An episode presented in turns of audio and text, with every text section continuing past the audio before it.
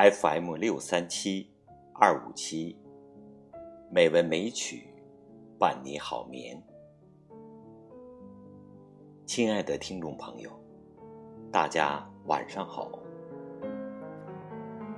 今天是二零一八年五月十四日，美文美曲第一千二百九十五期节目时间。心境将给您带来根据美国作家保罗·加利科的小说《雪雁》改编的美文，希望您能喜欢。《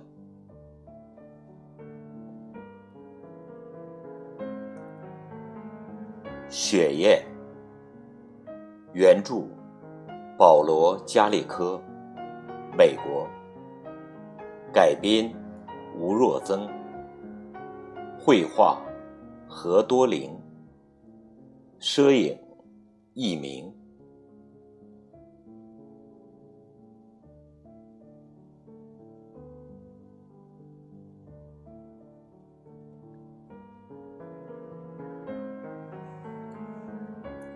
英格兰北部沿海有一片大沼泽，这里广袤荒凉。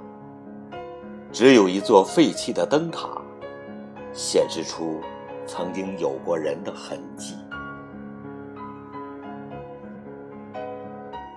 一九三二年春末，一个年轻人来到这里，畸形的身体使他远离了社会。沼泽地迎接了他。菲利普·雷亚德尔是一位专画鸟类和大自然的画家。他住在灯塔里，还有一艘十六英尺长的小帆船。他是所有鸟儿的好朋友，并用自己的柔情和耐心赢得了美丽野鸟们的。了解和信任。从此，沼泽地上的野鸟们找到了避难所。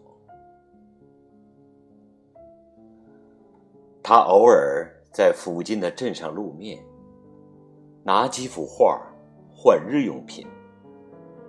这些画赢得了人们的喜爱。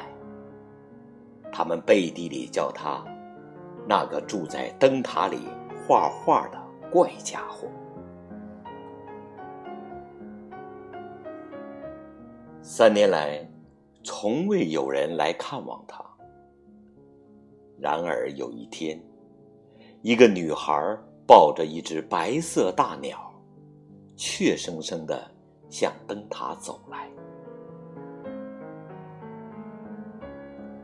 什么事儿，孩子？那个怪人的声音。低沉而慈祥。他受伤了，先生。他还活着吗？女孩胆怯的问。活着，活着。进来吧，孩子，进来吧。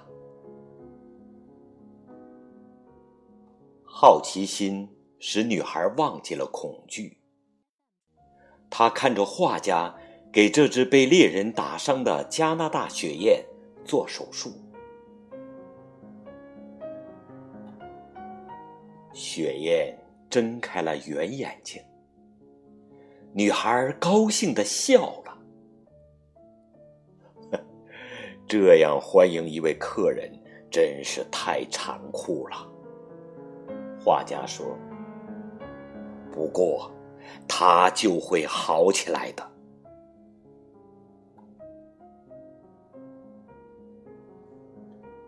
女孩要回去了。你叫什么名字啊，孩子？弗利斯。你，你明天再来看他好吗？弗利斯迟疑的点点头。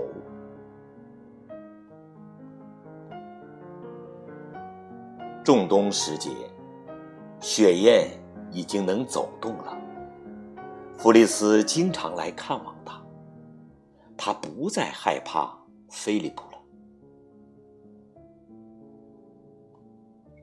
第二年初夏，北去的大雁起飞了，雪雁的叫声更是清越响亮，似乎在向他俩告别。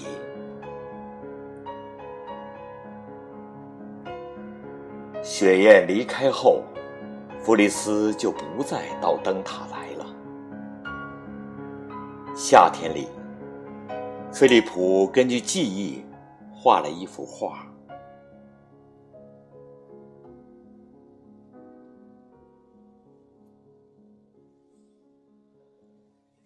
十月的一天，秋风凄厉，海涛汹涌。菲利普听见一声。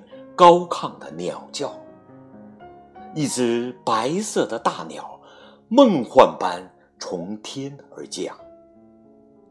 他立即到镇上找到女邮局长，请告诉弗利斯，他他住在渔村，雪雁回来了。三天后。弗利斯羞怯的来到了灯塔，他的个子长高了许多。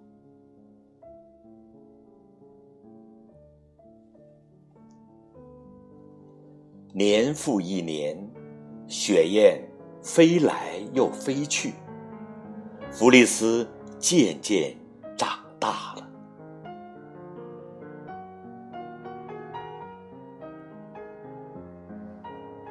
一九四零年春，第二次世界大战的炮声打破了沼泽地的平静。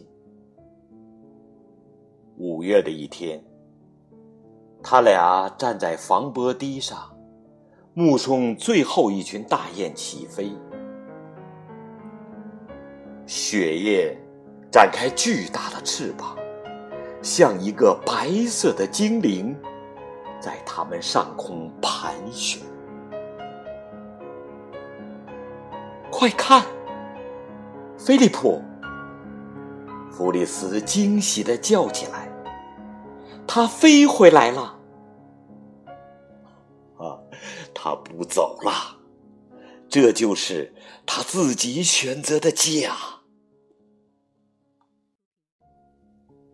菲利普的声音有些颤抖。眼里闪着异样的光，一种从未有过的感觉在弗里斯心中一掠而过。他惊慌的低下头：“我，我要走了。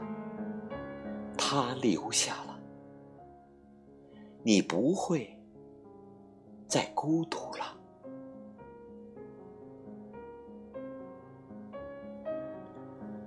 弗里斯远远的回过头来，菲利普依然伫立在防波堤上。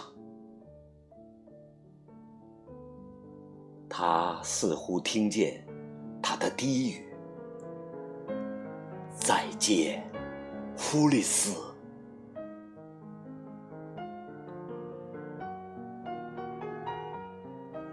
三周后的一天傍晚。弗利斯又来到灯塔，他发现小船点起了出海的灯。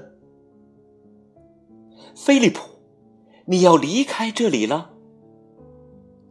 画家激动的告诉他：“一支英国军队被德国人困在海峡那边的敦刻尔克。这一次。”我总算能作为一个男子汉尽一份力了。弗利斯第一次发现，他并不丑。我要跟你去。菲利普摇了摇头。唉，瞧这小船，你去了就少带一个士兵。你照看鸟儿好吗？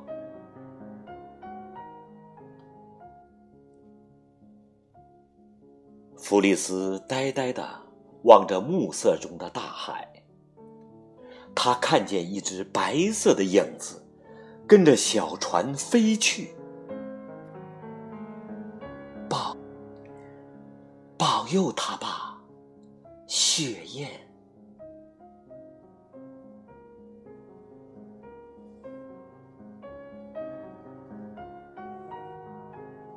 几天后。在伦敦的小酒馆，有些刚从敦刻尔克回来的官兵，谈起了一个神秘的驼背人。他驾着一条小帆船，冒着德国人的轰炸，往返于营救舰与海滩之间。两天两夜里，一只白色大雁始终叫着，在他头上打雪。最后撤离的人看见，那条弹动累累的小帆船飘在海上。那只大雁守在船头，直到小帆船沉没，才飞走。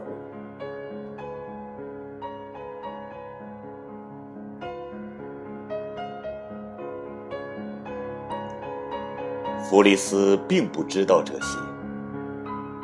他只是等待，等待。最后，他听见天空传来熟悉的叫声，那叫声直扑打他的心。他仿佛听见了那个灵魂在呼唤：“永别了，我的爱。”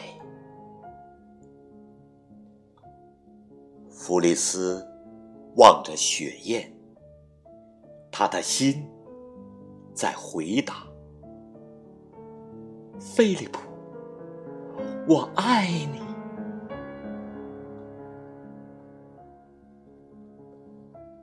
雪雁低低的飞着，绕灯塔回旋了一大圈，然后冲天而去。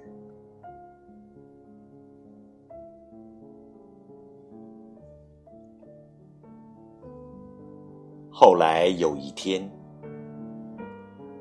一架德国轰炸机把灯塔当成了军事目标。这座古老的灯塔从沼泽地上消失了。